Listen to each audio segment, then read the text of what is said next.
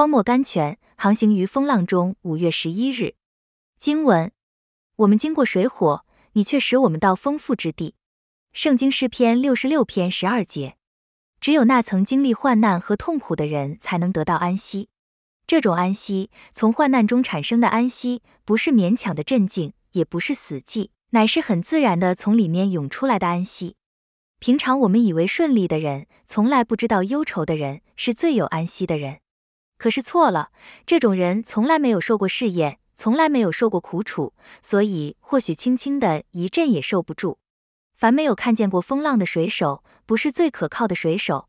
所以船上新来的水手。总是派在不重要的地位上工作的，风浪澎湃的时候站在重要职位上的，总是那些曾遇见过许多患难危险而能死里逃生的水手。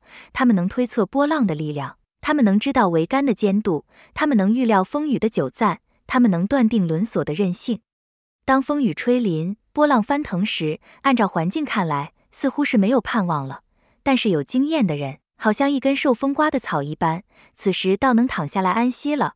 等风浪一过，他们便又抬起头来说：“这是出于耶和华。”圣经塞缪尔记上三章十八节选。